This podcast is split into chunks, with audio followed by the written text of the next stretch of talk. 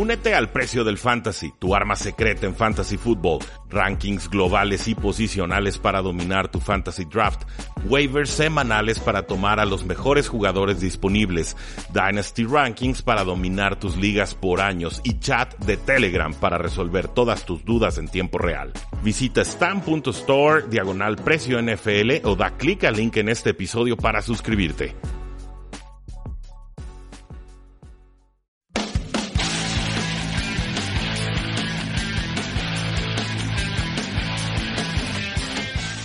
Saludos y bienvenidos a un programa más de Tres y Fuera, donde la NFL no termina y nosotros eh, tampoco. Mi nombre es Luis Jacinto y hoy vamos a tener oportunidad de platicar sobre algunas de las noticias más importantes que eh, nos han llegado de cara a la semana 17, una semana con implicaciones, por supuesto, ya terminales en cuanto a la postemporada, pero también una semana en la que no todos los equipos tienen algo por qué jugar, varios equipos van a estar descansando a sus jugadores y también nos empiezan a llegar muchas noticias sobre tanto despidos como posibles contrataciones de entrenadores en eh, jefe. Antes de eso, no olviden seguirnos en facebook.com diagonal 3 y fuera, en Twitter como arroba paradoja NFL, 3 y fuera.com y claro, suscríbanse a este podcast 3 y fuera NFL para que reciban contenido exclusivo todos los días de la semana sobre los equipos que no van a presentar a todos sus jugadores importantes, pues bueno, vamos, vamos hablando de varios de ellos. El que sí va a presentar a sus jugadores titulares va a ser Pete Carroll, el head coach de los Seattle Seahawks. Dice que no planea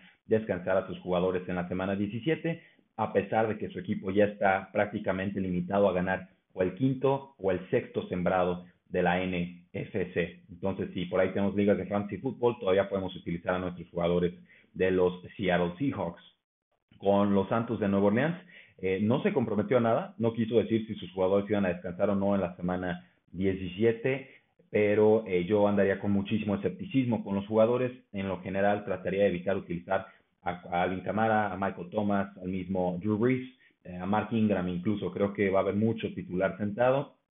Y esto sobre todo porque los Santos ya no tienen nada que ganar arriesgando a jugadores, ya son líderes de la NFC una victoria no les ayuda, una derrota tampoco les afecta. Entonces anden con mucho escepticismo eh, con esta franquicia.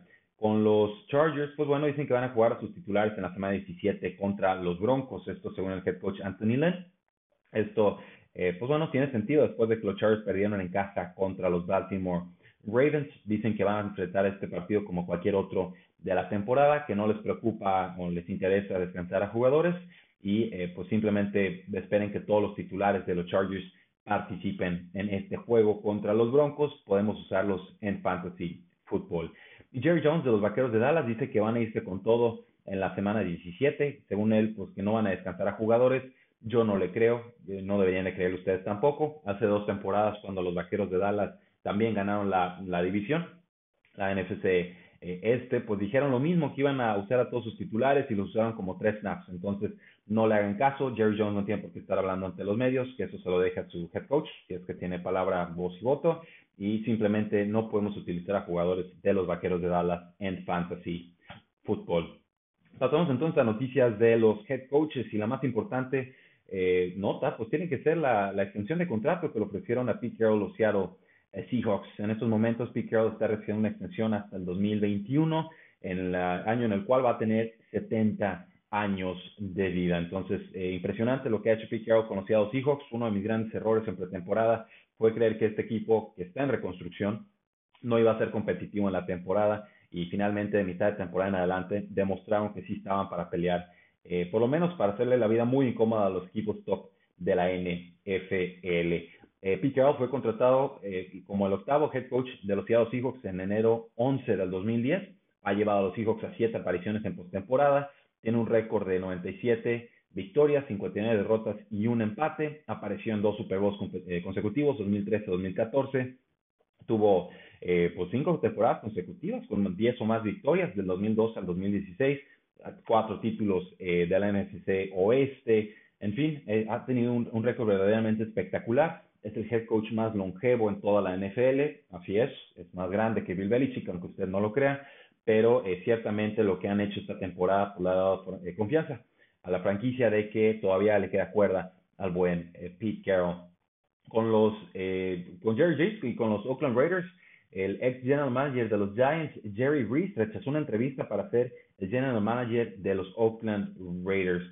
No ha aparecido su nombre desde que fue despedido de los, de los Gigantes de Nueva York y pues parece que no le interesa, pero nada, juntarse con John Gruden en Oakland, o bueno, con los Raiders, porque seguramente ya no van a estar en Oakland. Recordar que los Raiders están buscando un general manager que reemplace a Reggie McKenzie, quien fue despedido a inicios de diciembre, pero quien sea que sea contratado tendrá que responder a eh, John Gruden. Entonces es una posición envenenada, es un trabajo comprometido y está claro que, que Jerry Reese no quería nada que saber de ese trabajo.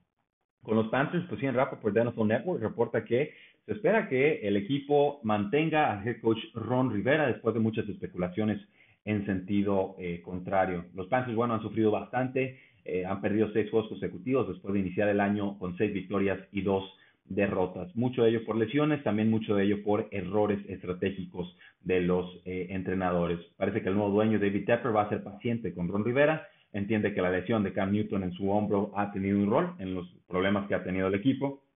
Y eh, por Ron Rivera eh, ha estado caliente y frío, caliente y frío en temporadas consecutivas, pero ha sido el head coach del equipo desde el 2011. También noticias de Ian Rappaport de NFL Network, pues los Tampa Bay Buccaneers no han eh, descartado que Dirk Quarters, el head coach, se mantenga en ese puesto para el 2019.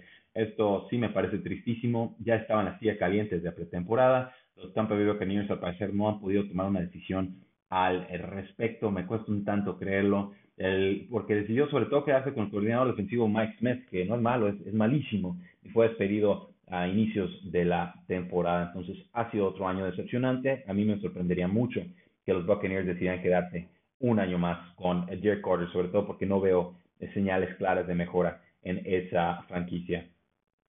Eh, con Jason Lacanfora de CBS Sports, y les confieso, Jason Lacanfora no es de mi predilección, me parece que se inventa muchas noticias, eh, pero bueno, dice que el head coach Adam Gates de los Miami Dolphins está en, en jaque en estos momentos, en riesgo de ser despedido. No nos revela el hilo negro eh, Jason Lacanfora, esto es, algo conocido.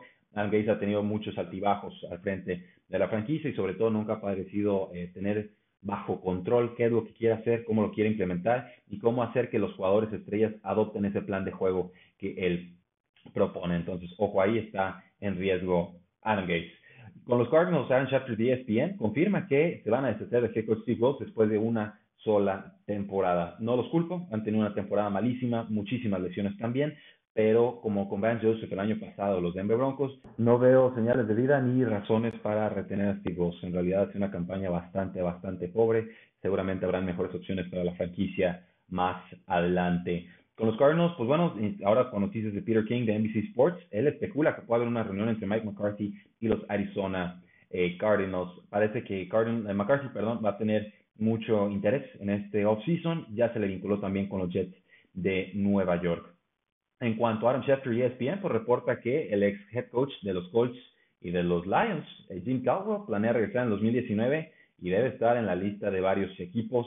Ha tenido una carrera sólida en cuanto a victorias y derrotas, pero eh, pues no vi mucha esperanza cuando Detroit estaba bajo su cargo. No vi realmente un trabajo que dijera, este es el sello distintivo de Jim Caldwell, ahí están los resultados eran siempre temporadas muy grises, 7-9, 9-7, eh, no ganaban la división, no le ganaban a rivales divisionales, eh, no lo sé, me parece una decisión muy, muy conservadora, creo que la NFL va en otro sentido, pero eh, al parecer, en un año débil en cuanto a, head coaches o opciones disponibles, James Caldwell está en la terna. Y con los Packers, pues también entrevistaron a Chuck Pagano para el puesto de head coach, otra de estas opciones que dejan muy desesperanzado a, a los equipos es raro. El Pagano fue muy decepcionante en 2018, una fractura muy clara que tuvo por los Indianapolis Colts. Yo veía un head coach que ya ni quería estar ahí, o sea, lo veía verdaderamente desencanchado, desinteresado. Pero, eh, pues bueno, Green Bay lo entrevistó, no sabemos si es por mero protocolo o si realmente hay un interés serio ahí. Con el CEO de los Jets, Christopher Johnson, dice que Todd Bowles es nuestro head coach y eh, que no están interesados en Jim Harbaugh de la Universidad de Michigan. Esto, pues bueno, es cierto, es su head coach en estos momentos, pero también me sorprendería si eh, Todd Bowles no fuera despedido a final de temporada, no porque sea mal coach, sino simplemente porque los resultados no han acompañado, ya han sido dos o tres temporadas muy eh, complicadas. Con eh, Ian Rappaport de nuevo, NFL Network pues dice que Gerald Vevel es candidato para el, puesto de coordinador ofensivo de los Falcons, esto pues obviamente asumiendo el despido del coordinador ofensivo Steve Sarkisian. Eh, lleva, estuvo siete años coordinando esa posición en, Seattle, estuvo fuera de la liga este año, Daredevil. Eh, tampoco es de mi predilección, no me parece un coordinador ofensivo fantástico, más bien me parece promedio, pero pues ciertamente tiene experiencia trabajando con Dan Quinn y eh, alguien tiene que ocupar ese puesto que va a dejar vacante Steve Sarkisian. Y con Matt Patricia de los Detroit Lions dice que está bastante seguro en que va a mantener su empleo. Ha sido un año complicado para los Detroit Lions, su primera temporada perdedora desde el 2015, su peor récord desde el 2012, pero aún así Matt Patricia dice que no le preocupa, que habla con los dueños todas las semanas y que su proyecto sigue adelante. Quien sí seguramente será despedido será el coordinador ofensivo Jim Buckcooter, eh, tras la regresión tan brutal que ha sufrido Matthew Stafford por lesiones y por talento que ha perdido esa eh, línea ofensiva y sobre todo esa posición de receptores, pero ciertamente se espera mucho más de Stafford este año y no lo está entregando. Con quarterbacks, eh, Tom Brady piensa regresar al 2019 y a temporadas futuras, espera seguir jugando a un alto nivel a sus 41 años, pero eh, creo que se empiezan a ver algunas señales de regresión ahí, no sé si por talento, por edad o por lesiones, veremos para qué les alcanza en postemporada, pero seguramente habrá más Tom Brady para el 2019 y posiblemente para 2020. Luego dijo Drew Brees con los New Orleans Saints que no hay duda de que Teddy Bridgewater va a tener tiempo como titular en esta semana 17 contra las Panteras de eh, Carolina. Los Santos pues ya tienen la localía, son, campeones de la NFC después de su victoria contra los Pittsburgh Steelers. Entonces, ojo con Teddy Bridgewater va a tener una oportunidad para presumirse al resto de la NFL. Los Buccaneers no han descartado que James Winston sea su quarterback titular la próxima temporada. Estuvo en duda su futuro después de una suspensión de tres juegos y múltiples eh, y mandadas a la banca por Ryan Fitzpatrick, pero eh, mejoró mucho en la segunda mitad del 2018, lanzó para 1.130 yardas, 8 touchdowns, 3 intercepciones en sus últimos 5 juegos. Entonces parece que los Tampa Bay Buccaneers podrían retenerlo un año más, quizás con la etiqueta de jugador franquicia, eh, o bueno, más bien, él todavía tiene su opción de quinto año por ser una primera ronda, costaría 20.9 millones al equipo. Pero también, ojo ahí, porque podríamos ver acción de Ryan Griffin, el quarterback suplente de los Tampa Bay eh, Buccaneers, eh, porque Dirk Carter quiere, quiere ver qué es lo que puede ofrecer este jugador. Entonces, James Winston no es opción en fantasy eh, football. Con los Dolphins, pues Ryan Tannehill parece que se despide de los Miami Dolphins, le, van, le deberían 19 millones en las próximas dos temporadas, pero ninguno de esos dólares están garantizados. Entonces, es fácil despedirlo y es fácil cambiar de dirección. Se ahorrarían los Delfines de Miami 13.2 millones en su tope salarial de 2019 o incluso 18.7 millones si lo designan como un recorte post 1 de junio. Va a haber una limpieza total en los Miami Dolphins. Creo que se van a ir head coaches, creo que se van a ir todos y creo que pues, está justificado. Esta franquicia no ha ido a ningún lado. Con los Giants, pues Pat Shermer confirma que Eli Manning va a jugar en la semana 17 eh, Carlos Loleta pues, está inactivo en las últimas semanas, es el quarterback suplente en teoría, pero eh, también me preocupa que la franquicia diga que quiere a Eli Manning para el 2019. Les costaría 23 millones 200 mil dólares mantenerlo, pero si lo recortan, les costaría apenas 6 millones 200 mil dólares en dinero muerto y liberarían más de 10 millones de dólares. Para mí la decisión es clara, es sencilla, es fácil, pero sospecho que los gigantes de Nueva York van a cometer el enésimo error con Eli Manning y lo tendrán de vuelta como titular para la temporada 2019. Los Titanes firmaron al quarterback suplente Austin Davis. Esto pues, son buenas noticias para Marcus Mariota, que parece, todo parece indicar que no va a jugar en la semana 17 contra los Indianapolis, Indianapolis Colts. Eh, con corredores, pues Le'Veon Bell dice, o se especula que quiere firmar con los Colts en este offseason. Dice esto Raf Baquiano de SNY y pues bueno, es todo el espacio salarial que tienen los Colts, es que tiene Andrew Locke, que tiene una gran línea ofensiva. Y sí, creo que, tendría mucho sentido un maridaje entre Le'Veon Bell y los Indianapolis Colts. Le'Veon Bell está buscando alrededor de unos 16 o 17 millones de dólares anuales.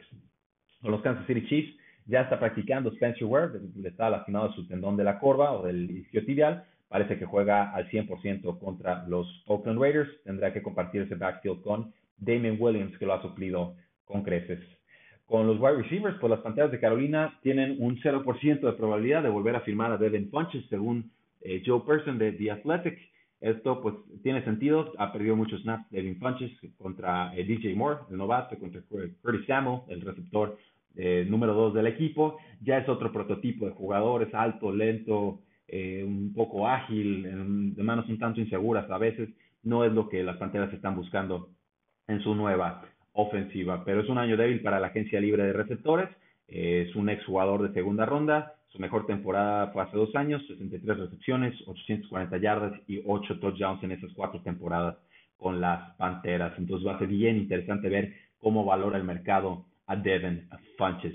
Con Allen Robinson parece que no va a jugar en la semana 17 contra los vikingos de Minnesota. Este jugador de los Osos de Chicago prefiere descansar para la teórica semana de comodines en la que Chicago se enfrentaría ya sea a, a quién se estarían enfrentando, creo que a los vikingos de Minnesota o a las Águilas de Filadelfia.